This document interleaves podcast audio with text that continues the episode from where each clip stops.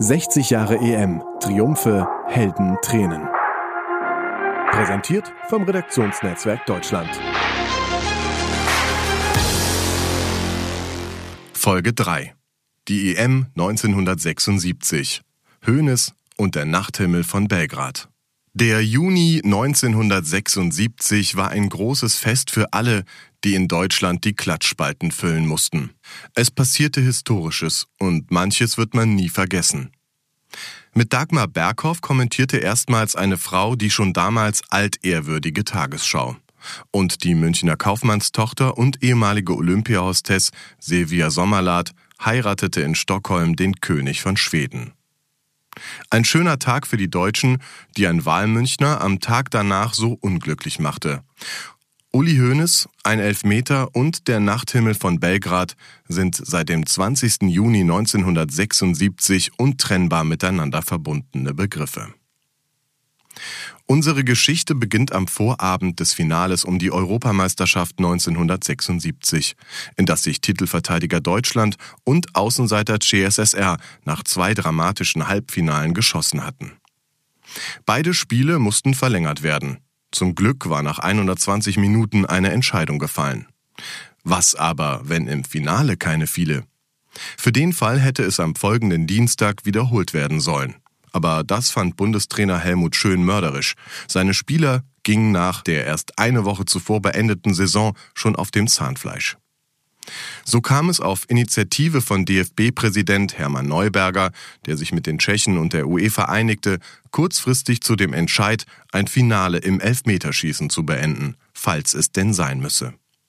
Geübt werden konnte dieses Verfahren nicht mehr. Die Spieler erfuhren davon erst am Folgetag direkt vor dem Spiel in der Kabine. Die FIFA hatte das Elfmeterschießen als bessere Alternative zum Münzwurf 1970 erlaubt. Im Europapokal und im DFB-Pokal hatte es entsprechende Entscheidungen schon gegeben, nun auch bei einer EM. Nach 120 packenden Minuten, in denen die Deutschen wie schon im Halbfinale gegen Jugoslawien 4 zu 2 einen 0 zu 2 Rückstand aufgeholt hatten, kam es zur Premiere. Und Co-Trainer Jupp Derwal machte sich zunehmend verzweifelt auf die Suche nach den fünf Schützen. In einem Jahrbuch des Copress Verlags sind die Antworten der Spieler dokumentiert.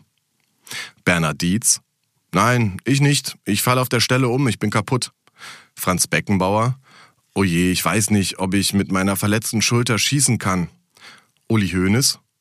Ich kann nicht. Ich bin völlig ausgepumpt. Das merken wir uns. Katsche Schwarzenbeck? Ich habe neun Jahre keinen Elfmeter geschossen. Warum soll ich ausgerechnet heute? Torwart Sepp Meier meldet sich freiwillig. Dann schieße eben ich. Beckenbauer?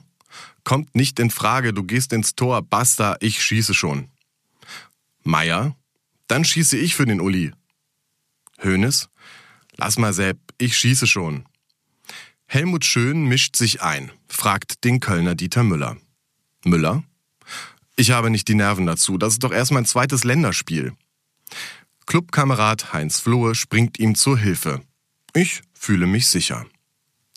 Nun waren es mit Rainer Bonhoff, den keiner fragen musste, Hönes, Flohe und Beckenbauer vier. Da meldete sich Schalkes Hannes Bongartz.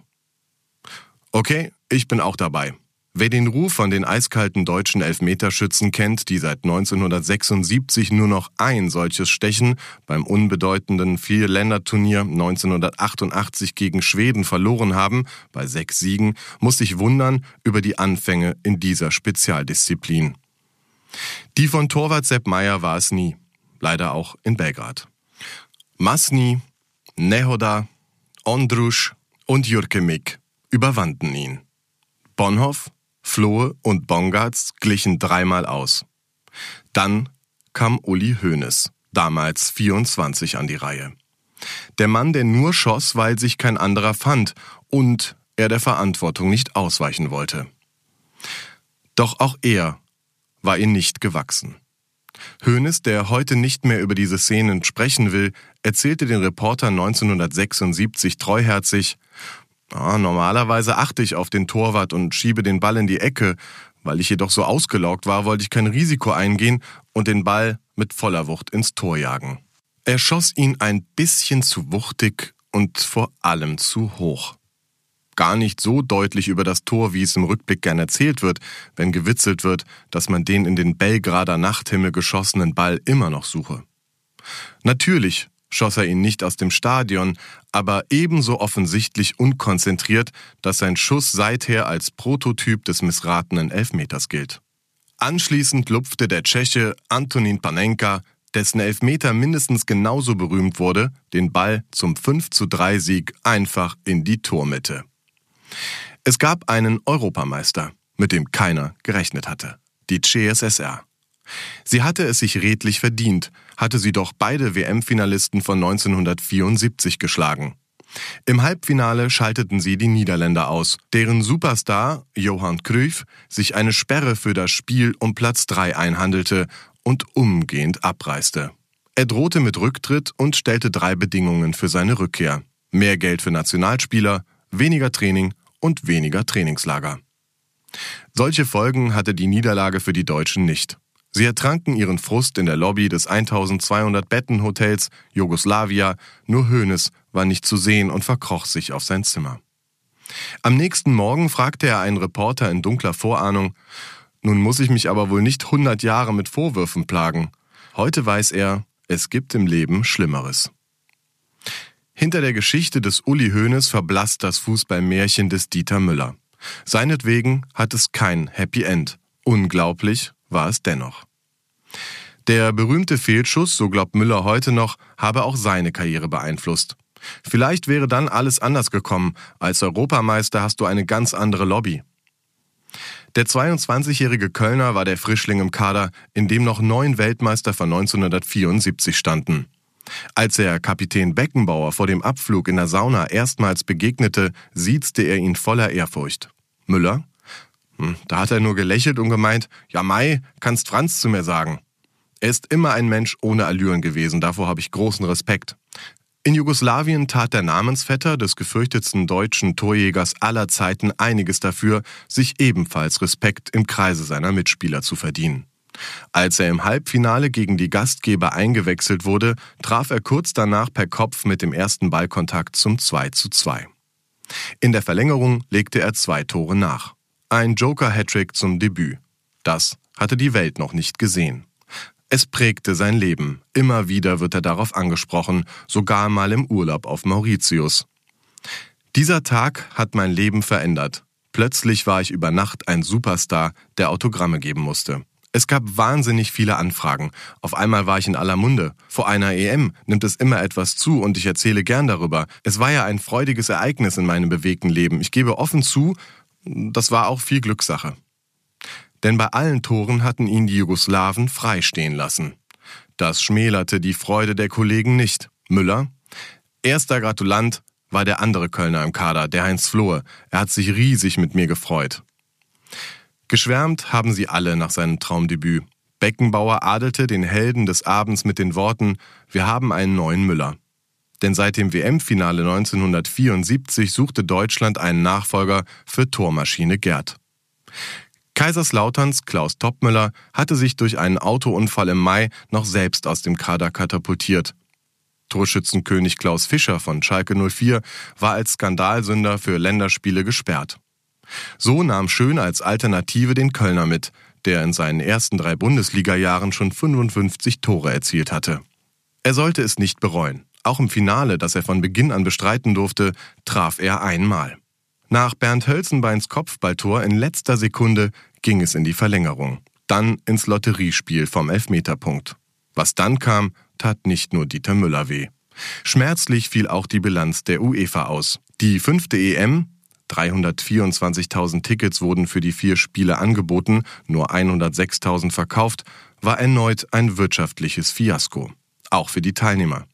DFB-Präsident Neuberger klagte, wir legen hier wieder drauf.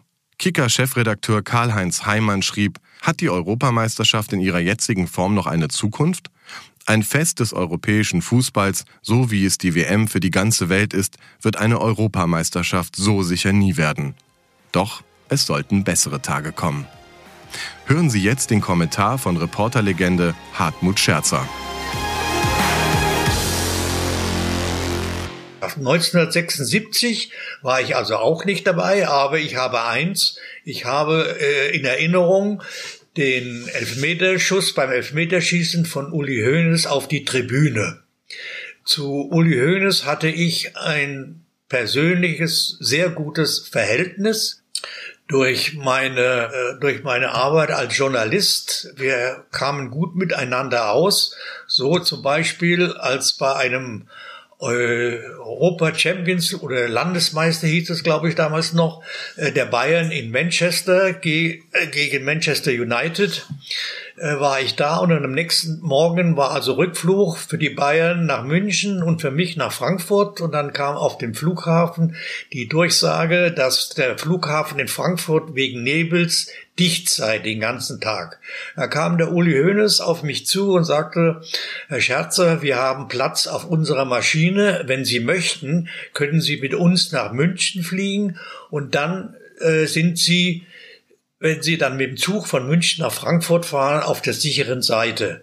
Wollen Sie das machen? Habe ich sofort zugesagt. Ich bin also mit denen nach München geflogen. Das Entscheidende ist, diese Geste, die Bayern haben mir nicht einen, eine, eine Mark dafür in Rechnung gestellt. Ah ja, und dann, als der Manager Uli Hoeneß Präsident wurde, ähm, habe ich praktisch am nächsten Tag ihn sofort angerufen und er hat also äh, von seiner Sekretärin sich sofort durchstellen lassen, Herr Scherzer, ja, und da habe ich also äh, praktisch am Telefon gleich ein, ein Interview mit ihm gemacht über den Wechsel vom Manager zum Präsidenten. Das war also auch eine, eine Geste, die ich also sehr geschätzt habe.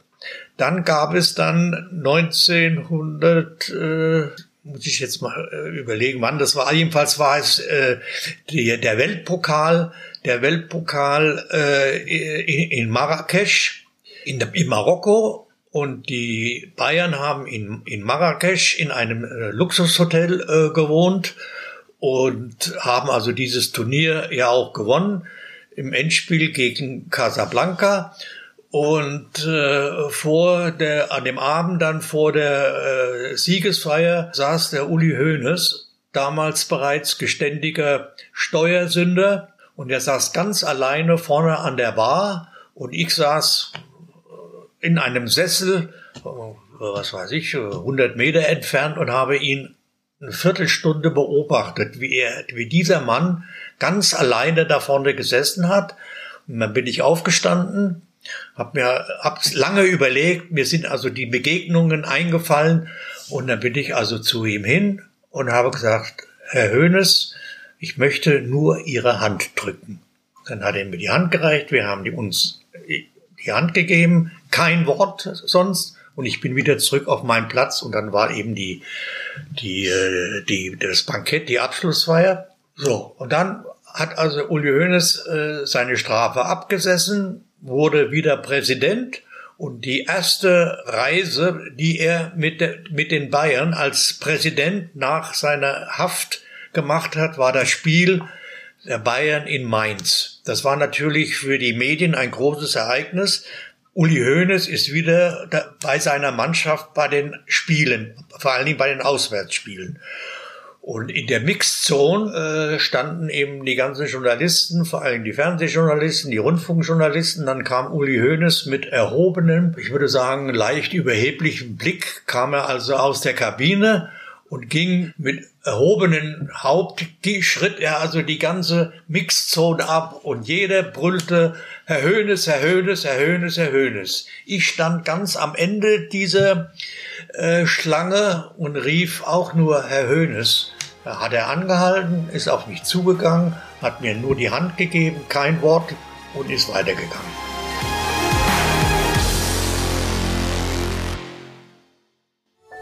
Dies war eine Produktion der Podcast-Bande.